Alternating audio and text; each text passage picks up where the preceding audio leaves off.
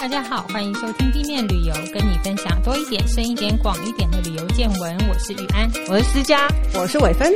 哎，今天我们要来讲一种一种吗？对，一种旅游。好，我们先试想一下，所谓的团体旅游会是什么状态？嗯，就是会有一群人，他们知道要去同一个地方，嗯，然后一起买票，然后住在同一个饭店。是的，大概是这样子啦。对，然后行程可能会是一样。嗯嗯，也可能不太一样，也可能不太一样，比如自由时间，对不对？嗯，嗯，好，但是我们今天要讲的一种讲旅游，其实有点不太对，这是一个非常专业的工作 我们要讲的就是呃，表演艺术团体的所谓的巡演。嗯，它也是一个 tour，哎、欸，对，它也是一个 tour。我觉得是不是更麻烦呐、啊？你想，我们只要打包行李，对不对？对。那如果是乐团，他要打包什么？他要打包乐器。器我有看过那个很大的法国号。好，你不要讲法国号，你光定音鼓，你要不要再走？嗯、好难载。然后，像我们在电影里面看到那种，呃，嬉皮士的。乐团巡演，这个其实在正式的状况下也不太会存在啦。就是在巴士上一直在做一些奇怪的事情，将你的 fantasy 就留在你的梦里。是的，好，那我们今天呢，就是当然要请来专家，真的是真正的专家来谈这个事情哦。嗯、就是我的大学同学丽娟，她现在也是香港中乐团节目教育及巡演主管。丽娟跟我们大家打个招呼。Hello，大家好。哎，欢迎丽娟。她现在在香港。对，我们今天也是跨国连线哦。对。那可不可以请丽娟大概跟我们介绍一下？因为我想，呃，如果有学音乐，可能知道香港中乐团。那可不可以跟我们介绍一下香港中乐团？然后你在香港中乐团的工作大概是怎么样？就香港中乐团其实是香港现在唯一一个就是呃职业乐团啦。那我们乐团大概有八十多位的团员吧。那其实一九七七年成立到现在就是四十四十六年了。我们团其实规模蛮庞大的，平日都要排练啊。那我们团比较特殊的就是，一般大家看到的那个胡琴都是蟒蛇皮嘛。嗯，那我们就是零九年开始，就是全面是使用我们乐团自己研发的所谓环保胡琴系列。哦、那什么叫环保胡琴？就是呃，其实它的构造啊、演奏技法都跟传统胡琴都一样的，只是我们蟒蛇皮的部分改了一个，就是呃 PVC 的一个皮。那它是可以，就算它老化了之后，它是可以分化。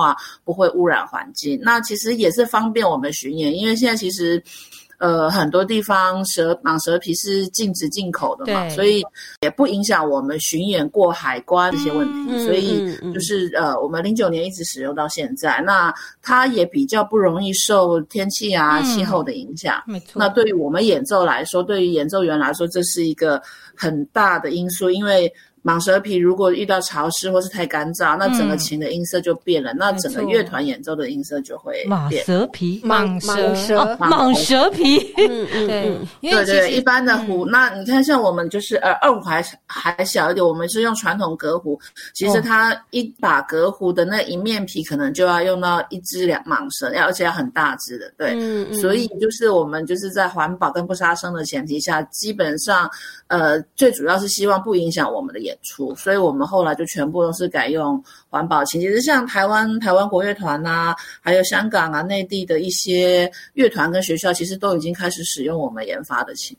我还真没有想过有这个问题。嗯、你在想，你家里的木头，我们讲木头就好，就是你天气一变，它可能就会有一些热，基本的热胀冷缩。嗯、那更何况是动物的皮革。嗯嗯嗯，对对。那你就想说，当我们每次上飞机，什么大家还讲说自己的脸要保湿，嗯，那乐器也是一样嘛，是对不对？嗯、所以其实我们今天要讲有很多这种小细节要告诉大家。嗯、那所以我们今天节目大概呃前半。但我们会讲到说，就是哎，乐团巡演出去，跟我们自己所谓想象的，就是旅游有什么？参加参加旅行团。对，然后后半段可能就会请丽娟来跟大家推荐一下，就是哎，他们去参加的音乐节啦，或者是音乐演出场地啊，嗯、有没有可以推荐给听众？就是说，哎，你去玩的时候，也许也可以安排一场演出去听一下。所以大家要听到最后哦。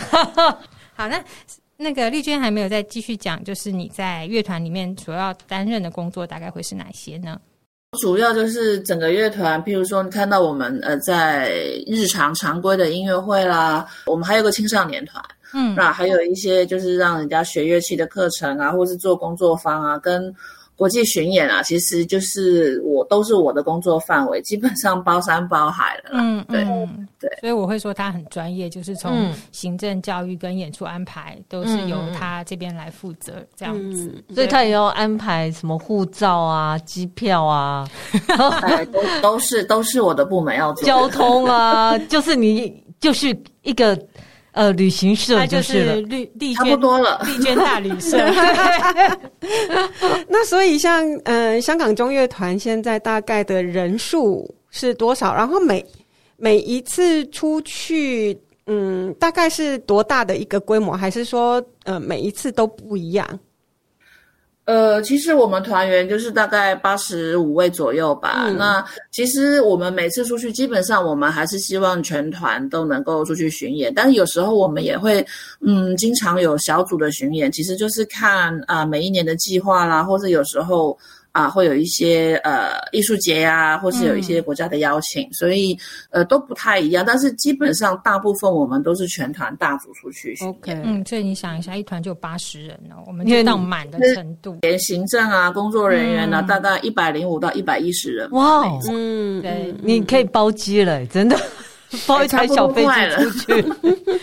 所以我们现在知道说，哦，一个乐团它除了自己在。地方上的呃所谓的定期演出以外，他们还会出国演出，嗯、是呃就所谓的巡回演出。那像在香港中乐团的状况是，呃这些巡回演出会是国外的，比如说音乐节，或者说呃音乐厅来邀请你们，还是说你们自己也可以定你们想要去哪里？比如说我们想要去香港玩，去日本玩，你们可以定说、嗯、哦我要去香港，去日呃去韩国，去日本演出这样子。基本上，大部分有时候都是艺术节会邀请，或者是有一些音乐厅，他们本身自己有主办节目，他们会邀请。那当然，就是我们每一年也都会就是编列啊，可能我们每一年大概都会出访，至少出访一到两次吧。那有时候这些计划过程，可能譬如说是艺术节邀请啦，或者是香港的驻外单位，就是他们是经济贸易办事处嘛，那他们希望在当地举办活动，也会希望我们到呃当地去。进行巡演，所以基本上大概就是这几个范围的邀请单位了。对，嗯，那他这个邀请大概会是，就你前面的前置作业都要花多少时间？呃，通常我们邀请大概都是两年前吧。如果是比较大的艺术界 的话，可能大概就是两年前会会先告诉，而且我们希望在两年后邀请你们来演出啊，那就会这样开始洽谈，比如说档期呀。那通常我们出去巡演，如果说那个时间点我只能去一个国家，譬如说我们刚刚去完新加坡，可能就是像快闪一样，新加坡去就回来。那但是通常我们如果去到比较远，譬如说欧洲啊，或者是。其他地方我们就会希望能够安排多几个点，因为我都一趟过去了，我的机票跟货运其实不便宜的，那就会希望到了当地之后，就是多巡演几个城市、几个国家这样。嗯，那你有没有在疫情前你们出去的比较频繁嘛？那有没有最多你一年最多巡回的场次大概几场？我记得我刚进乐团零九年的时候，从八月开始一直到十二月，每个月都有巡演。哇，很吓人哎！所以，而且香港还有演出哦。那所以基本上我的行李箱是不用整理、不用收，就是。出去回来了，在香港演出，又再出去再回来，对，所以那那一阵子是蛮蛮频繁的，对。嗯，那我们刚刚有提到说，就是包括呃团员订机票啦、住宿啦，嗯、还有一个很重要就是比如乐器的打包运送啦。嗯嗯。那这些前置作业，丽娟可不可以大概跟我们讲一下，会有哪一些基本事情是你要处理的？其实我就说我们跟旅行社差不多。其实我 巡演一出去，就所有的机票啊、住宿啊、交通啊、乐器输出全部都是我们要做的。那当然订机票，有时候我们会跟旅行社先查询。或者是我们就直接跟航空公司谈了，嗯，因为我们我们人数多嘛，所以有时候我们大部分都是直接跟航空公司谈，就是比较直接，因为他知道我需要一百多张机票，嗯，对。那后来也有的时候也会跟旅行社，因为譬如说有的可能订机票比较麻烦，比较要转机呀，比较复杂的，我们就会请旅行社，就是请他们代办。对，因为这个就是比较节省一些时间呐、啊、跟人力嘛。那住宿也是，其实比如果说是艺术节邀请的话，通常我们落地之后的交通跟住宿是艺术节会负责，或是邀请我们的单位会负责。嗯，那当然我们也试过，就是说他可以他把演出费用给我们，但所有的东西要我们自己负责。所以像我们有一年去美国的呃 Carnegie Hall 演出，那住宿啊什么就是我们自己负责定的。对，其实这些情况都会有。那乐器运输当然是我们自己有合作伙伴的，呃，乐器运输公司。因为我们的乐器除了呃国际旅运之外，那我们希望落地的之后都是恒温气垫的乐器车，因为避免它真正这把乐器震坏了。没错，没错，嗯，对，要很小心。嗯，比如说，但是乐器也不会是所有大件的都过去，对。比如说像狮鼓啊、排鼓啊、定音鼓这种，你们会也会自己带吗？啊，没有，香港中乐团是所有乐器一律自己带，不外借。哦，所以，所以我的乐，我通常出去货运吧，我至少六点五吨吧，六点五吨。对，所以我的货运跟 cargo 是非常庞大的。对，哇，那所以你们曲目这也要安排，因为像有庆跟钟这种，你们就不一定会排了，对不对？还有钟？哎，没有，没有，没有，我我定音鼓都带了，所有的鼓、云锣、十面锣、排鼓，你想到所有乐器，通通是自己带。我的天哪！哇，这样应该有超重吧？Cargo 嘛，我就是飞货运啊，哦、我就是不跟飞机飞嘛，哦、所以我是有专门的货运公司在做这个，嗯、所以呃，乐器装箱打包啊、报关啊、进关啊这些，对，其实都蛮复杂的。还有除了我演出的行程，我也要配合乐器运输的行程，因为有时候，对譬如说。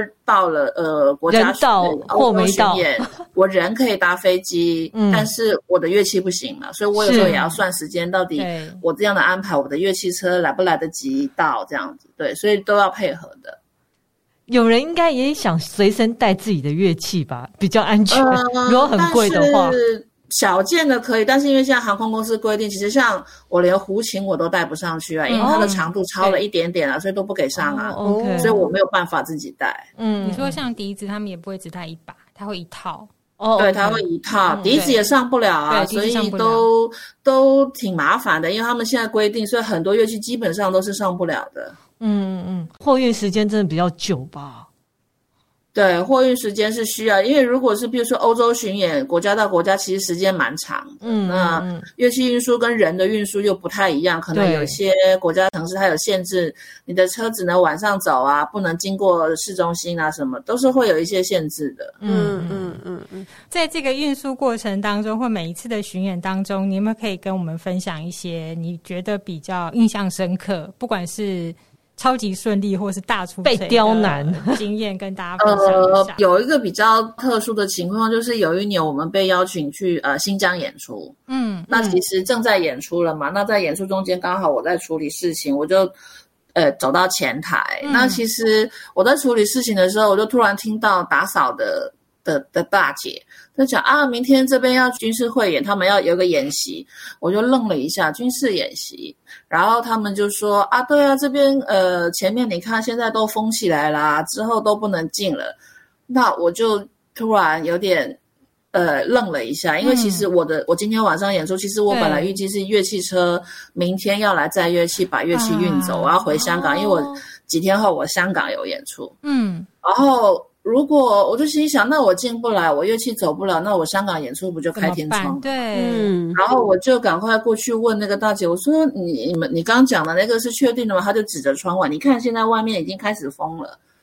然后好像我就问主办单位说：“你们知道这件事情吗？”他们也不知道。哦，所以那时候我就紧张了，我就赶快跟我的舞监说，我就说：“哎，现在有这个情况，你先顾台上演出。”呃，乐器货运我来处理，我就赶快打电话给我们的货运公司，我说我不管你无论如何找工人来搬，怎么样都好，嗯、今天晚上所有的东西要拖出这个音乐厅，嗯，所以就赶快死命的 call 车找人，嗯、然后到最后真的就是我们演出完之后马上拖出去打包，用什么小车先把它载走，载到机场外面等啊，因为我其实是明天我才能上飞机才能打板嘛，嗯就是整个这样赶快拖出去到机场外面再处理，其实那那几个小时是蛮紧张的，因为压力很大。但是我们就是处理的时候，我们我也没有跟指挥讲，因为怕影响他演出嘛。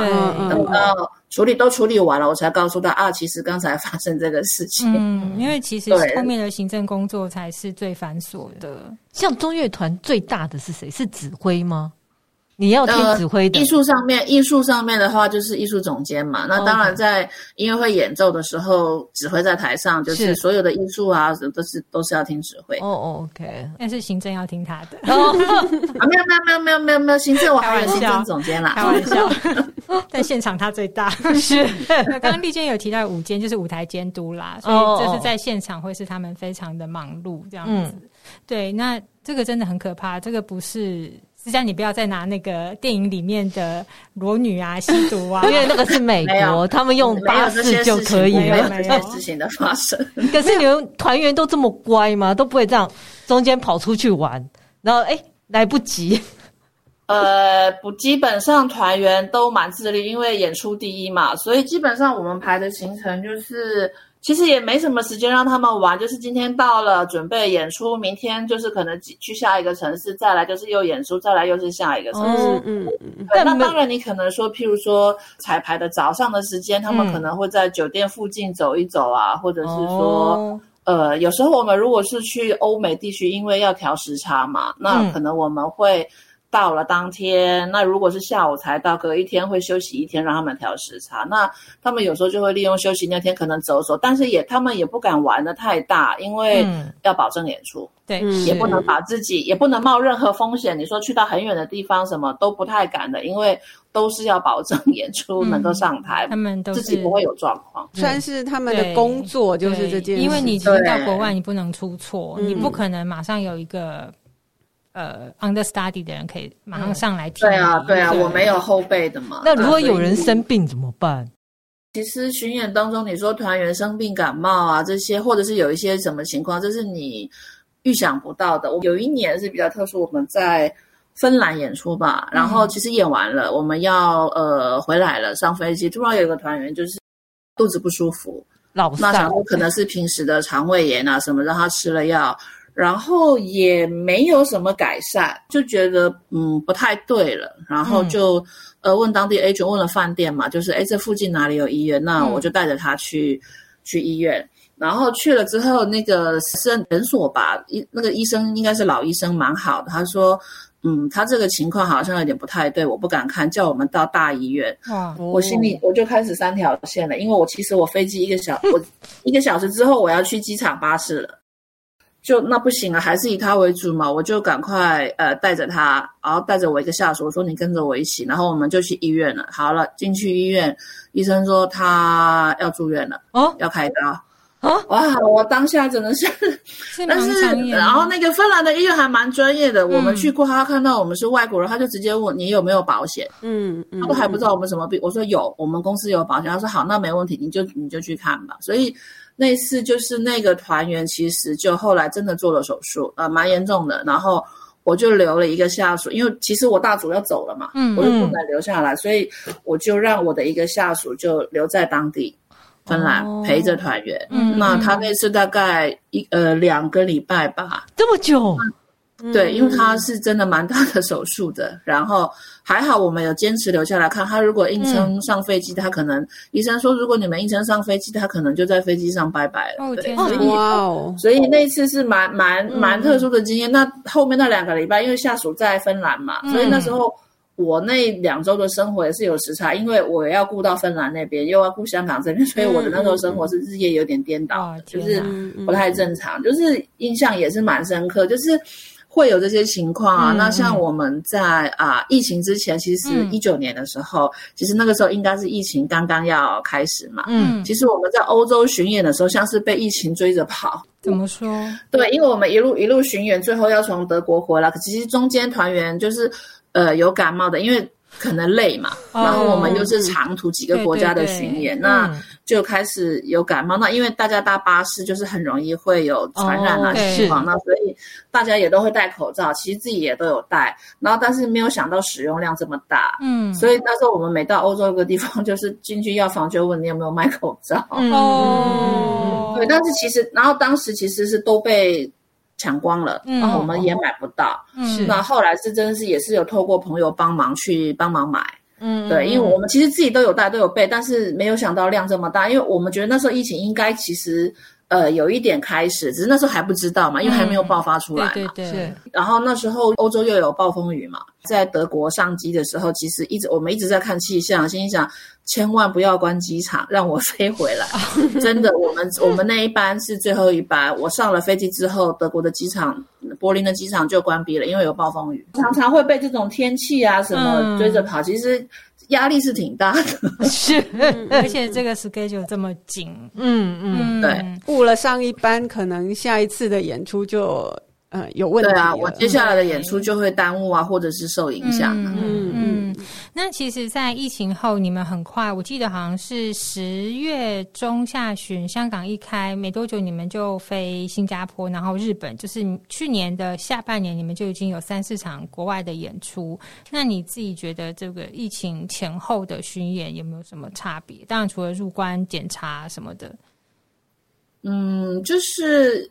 心情会不太一样吧，情绪会不太一样，因为疫，因为其实刚刚恢复嘛，那你对疫情的情况也不是太清楚。那当然我们会做好所有的准备啦，嗯、但是意外你总是很难说嘛。嗯、那我们像我们十二月的时候就是小组飞日本。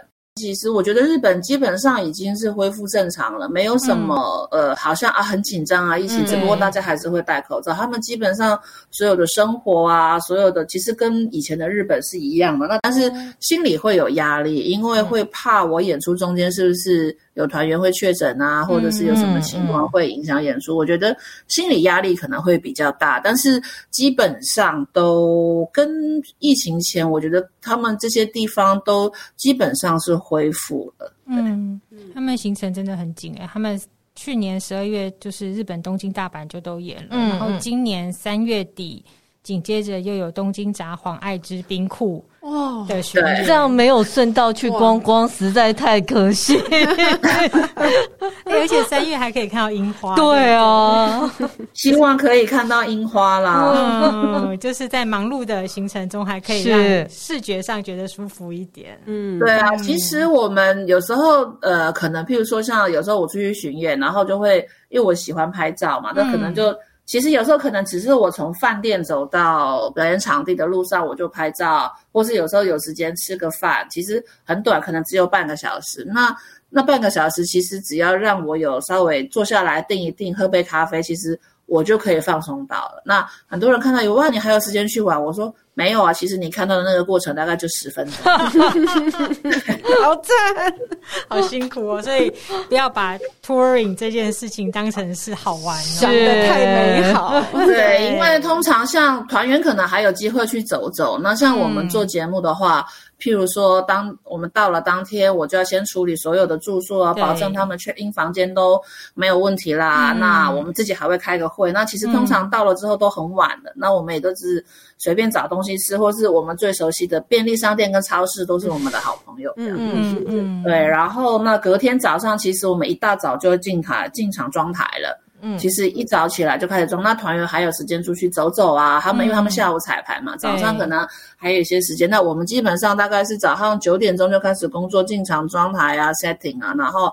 那因为场地可能场地到饭店中间有的时候是走路，有的时候是要搭车。那走路的话，其实我们都会事先走过，看一下路线啊，怎么样带团员走啊？因为我们其实也是第一次到当地，是对。那我们都会先走一遍，所以基本上我们行政是不太有时间的，所以都是可能突然中间啊有一餐，或者是啊就是在附近这样子几分钟的时间这样子。对了，嗯，你还要安排他们的食物吗？三餐？呃，没，呃，应该是如果说是正常的情况下，就他们有时间出去吃饭，或者是表演场地附近有很多东西吃的话，那当然都是团员自理。嗯，那我们也有试过，就是表演场地附近是呃没什么餐厅的，那我们就会要求。邀请的主办单位帮我们，就是你准备食物，或者是说真的就是我们的同事看看附近搜索有什么餐厅，或者是比较简便的 snack 小食啊，或者是三明治，就是比较简单的，让他们演出前可以先吃，那演出完之后他们再去吃饱一点。呃，各种情况都有，有时候我们是会需要安排的。因为其实不像在台湾国内巡回，就是很简单叫个便当。对、啊，因为以前在后台光签那个便当单都会签到手软的。对。但是其实，在国外有时候就没有办法，尤其你到欧洲有些没有便当这种事小的地方，他就真的只能找一些轻食啊，让大家填一填肚子。对，虽然不是每个表演者他演出前他都可以吃到很饱，因为并不是每个器乐演出都可以，就是你吃饱了，比如你你是吹管乐器的，可能就没有办法，会吐出来，是不是？对，可能就不合适啦。对啊，所以其实安排便当也是非常大的一门学问，你要安排的好。嗯嗯嗯，也是不容易的。不是只是好，因为我记得那时候我们在后台叫便当的时候，在剧场也是一样，就是大家会避掉海鲜的部分哦，因为怕大家会拉肚子不舒服，对，过敏，因为海鲜一些危险食品，没错，对，危险食品没有错，对，甚至有的还要在后面煮养生茶，养保养生养生茶，对，就是对啊，都要准备这些东西。是嗯，那我们刚刚讲到这个过程哦，那在场地的部分，刚刚丽娟有提到一些。那比如说，像我们之前我曾经在剧场工作过，那就会有出现，比如说同一个剧目，可是。我们就讲台北好了，国父纪念馆跟戏剧院，它可以进去的布景就会完全不一样。嗯、有的布景就是飞不掉，那飞不掉怎么办？就是要怎么处理？嗯、或者说以前演出的时候有碰过，说，哎，这个音乐厅的声音是这样，那个音乐厅回音超大。嗯嗯，就是到国外巡演这种事情应该也很多吧？总是会碰到非嗯正式的音乐厅的时候，那你们怎么去做这样的调整？我们通常都会先问场地，叫他那边给我们一些他的呃 stage plan，就是他的舞台上面的图，或者是他有一些 technical，到底你的舞台大小啦，那你有没有反应板啊，或者整个厅，那我们会稍微看一下，然后也会顺便调查一下，大概知道那个厅会有什么情况，那我们会预先做好计划。嗯。那我的 SM 他就会画好所有的图，那也会跟总监商量一下摆位，因为可能每个厅的大小位置不太一样，嗯、那可能巡演我可能会遇到每个厅舞台大小，可能我每个每每一场的摆法都不太同。那当然，其实最重要都是进到音乐厅了。嗯，那彩排的时候，可能呃在我们 setting 的时候，当然常任指挥就已经先会去看了。他就会先调整。那当然，指挥到的时候，排一排的中间，他会根据现场不同的呃效果啊，或者是他感受到的东西，嗯、那可能比如说回弹响太长啦，嗯、或者是太干啦，那他就会马上立刻调整乐团的位置的座位，然后就是会希望出来的音响效果是最好的。嗯嗯嗯，因为我印象很深，但已经是陈年往事了。嗯、就是我还在念书的时候，我们在那个音乐厅演出。好像是我们第一次进音乐厅吧，然后丽娟那时候是打击的部分，嗯，然后指挥就老师在前面就很急，一直说打击拖拍拖拍拖拍，可是明明我们因为我们吹管就在他前面，他的是对拍，嗯、我们听到的是对的，哦、可是老师就一直说他拖，哦、就就是因为。残响的关系，对、oh. 对，那那个解决就变成丽娟她自己要快。哦，我要快，我要比乐队快，我数的拍子要比乐队快，对，好难哦，所以就是会有很多的调整，是。对，或者说你乐团的座位，像刚刚丽娟说的，嗯、可能位置啊什么的，他们都需要调，所以都是在彩排过程当中都要注意的事情，所以也不会真的有时间去玩了。那你们要在乎票房吗？还是说，哎，你去演出，结果下面只有十个人。呃，基本上我们会避开这种情况，因为在、啊、这样怎么避开？在在开始售票的时候，其实我们当然你说票房不是我们负责的嘛，是邀请单位，但我们也会一直盯着售票的情况看。那乐团自己其实也会帮手帮忙做宣传。嗯、那因为怎么样都，或者是说啊，我们知道在当地，譬如说呃，ETO 就是我们香港的经贸办事处，他们在当地，他们也会邀请一些观众啊，那或者是当。地有什么一些相关的机构，他们也会做宣传啊、巡演。嗯嗯、那基本上我们乐团出去的票房都不太差。因为你说，当然有一些去到比较冷门的一些地方场地，本来当地的观众可能就对于欣赏表演艺术就不是这么热衷，那有时候票房也就是嗯没有那么好。但嗯，其实我们面对这种情况，就是不管台下有多少观众，我还是照样演咯。是，嗯，因为其实像在呃剧目就是。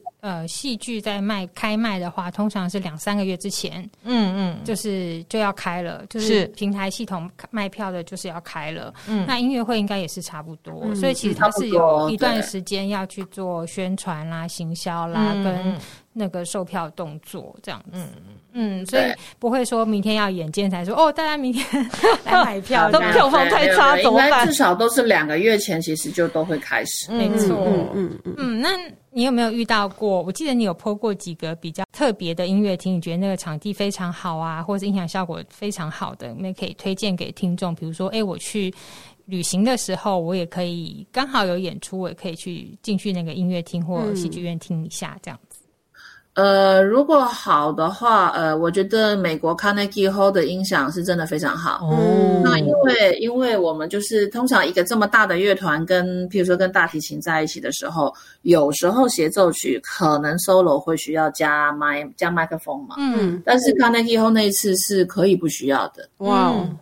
对，那而且我们在下面听它的 acoustic，它的反响效果真的是非常舒服。嗯、所以，而且它其实 Carnegie Hall 是蛮蛮有历史、蛮有名的一个 hall。我觉得大家如果到美国、到了纽约有机会的话，可以去看。嗯，那另外就是到了瑞士的 Lausanne，我不晓得台湾是翻琉森还是翻翻洛桑翻。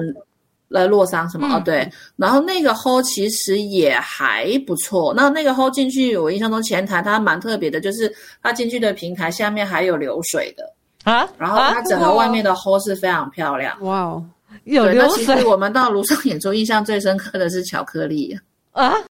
啊，因为我们去庐山去过两三次了。然后第一次去的时候，就是其实就就是我意外在走在街上嘛，因为我们要就是有吃饭时间，我突然看见一家巧克力的。店，嗯，然后我就觉得，哎，好像蛮特别，蛮好吃的。那些 sales 就蛮热情，都是年纪比较大一点的妈妈这样，嗯，然后就，哎，你试吃啊，我就吃惊为天人，我觉得太好吃了，然后我就我就买。买了之后，我就走到音乐厅，我就给给我们的助理指挥长者，我说：“哎，你吃他他们一开始是哎呀，怎么可能会有好的巧克力？”我说：“你真的吃一口看看。”嗯，好啦，一吃下去，每个人惊为天人，这家店在哪里？然后，然后就趁大家有空的时间，赶快跑过去买，然后买很多这样，因为太好吃了。然后，当我们第二次再去的时候。第一件事情，哎，那家巧克力店在哪里？还有没有在？我们去买。然后我们一般巧克力它不是称重嘛？对。那有时候不是会有一大板整整板的吗？整片这样子。对对对，一片一片大板。我们是一片，我们是买用片来买。天哪！对，因为太好吃了，那家巧克力真的非常好吃。所以当我们第三次再去的时候，大概是哎要买巧克力对吧？对 对，这既定行程这样。麻烦不晓得疫情之后还在吗？我觉得。觉得也是蛮蛮特别的。嗯、我觉得，如果大家有机会去的话，也可以去那边欣赏一下表演艺术啊。嗯、然后，那个整个环境其实是蛮舒服，它又离 downtown 很近，就在车站的旁边。嗯嗯嗯，嗯对，其实还而且它你走一走附近，其实也还还蛮舒服的。嗯，刚刚丽娟讲纽约呢，就是甘乃迪。啊，不是不是，卡内基卡内基音乐厅，卡内基对对对对，Kennedy Center 是另外一个，但是呃，Carnegie Hall 是比较特别的。嗯，其实有很多呃音乐厅或戏剧院啊，在国外，它除了演出以外，它还可以预约，就是所谓的后台导览。对，那丽娟有去参加过吗？你会有空吗？呃，没有，我们自己已经导览完了。他本人就在后台导览，对，我本来是后台。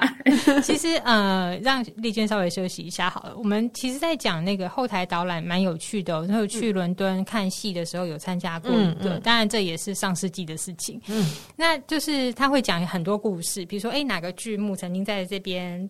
呃有过什么事情啦，然后哪一个演员在这里啊，嗯、然后这个座位区啊会有鬼。那如果 这个座位区会有鬼，如果有当天首演当天鬼出现的话，那票房会很好。这样子，你怎么知道他是鬼啊？就是后台导演会讲一些故事，因为有一些音乐厅或戏剧院它是很有历史的建筑嘛。嗯嗯、那其实，在台湾两厅院后台也是有导览，对，哦，它是隔周一二线，你可以线上预约，它有专人，有多国语言。是，那台中国家歌剧院也是有，它固定的时间就更多，但是你都要线上约，大家可以到网站上看一下。那它的导览不是只有导览歌剧院本身，它还有附近的街区导览，嗯，所以大家有兴趣的话可以看看。那在国外的话，我想大家很熟悉，比如说。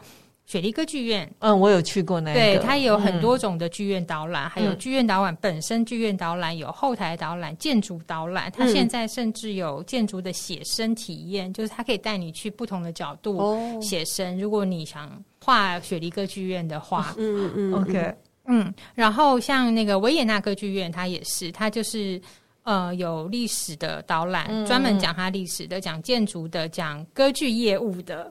歌剧业务，就是他们怎么测一个歌剧的展啊，一个演出啊？哦、对，他告诉你，然后还有各大剧目的花絮，嗯，就是哦，曾经有什么剧剧在这里演，有过什么有趣的花絮啊？嗯、反正比如说，是好像是戏服，嗯、也有戏服的导览，而且你还可以穿一下。然后像那个嗯，英国国家剧院，嗯，它也有后台导览。嗯、然后那个伦敦莎士比亚环形剧场。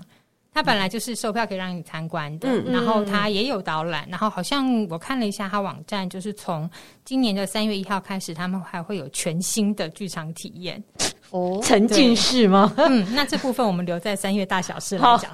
好，那我想请丽娟再继续跟我们分享一下，就是因为你们也会受邀去参加一些音乐节嘛，因为你们有什么印象特别深刻，然后也可以推荐给我们听众说，哎，如果你的旅游时间刚好有跟一些音乐节有碰上的话，也可以去看看。我觉得如果有到欧洲的话，就是他应该每年大概。八月或者是十十月十月，它有时候时间大概一个 period、嗯、一个时段，那就是在比利时有一个 Clara Festival，、嗯、那它是一个音乐节，也是一个艺术节，那它就有很多呃不同的音乐团队，那它里面邀请的有一些本都还蛮特别的。前几年它的艺术总监其实是一个俄罗斯人，嗯。那他本身可能应该也是也是比利时人，然后他在俄罗斯工作这样子。然后那一次最好笑的是，我们第一第一年受邀到 Clara Festival 演出，然后就演出完了嘛，那他们外国都会喜欢演出完可能喝一下东西啊这样子。突然听见有人叫我中文名字哦，然后我以为我幻听，你知道吗？是我太累了。然后我看来看也也不是我的同事啊，也不是我的老板，我就没有理。可是不停一直持续有人叫我的名字。然后突然突然就有人拍了我一下肩膀，然后我就看了他愣了很久，然后哎，那是我小学同学。什么？在比利时？我们小学毕业之后我就再也没见过喽。然后我就说，你怎么会在这里？他说啊，对啊，我先生在这边工作。我说你先生是谁？他先生就是一直跟我联系的那个艺术总监。也太巧了吧！对，所以整个我们已经在现场已经笑翻了，觉得啊，这是什么缘分？怎么会我在比利时碰到我小学同学？原来她的老公是一直跟我在联工作联系上的那个艺术总监。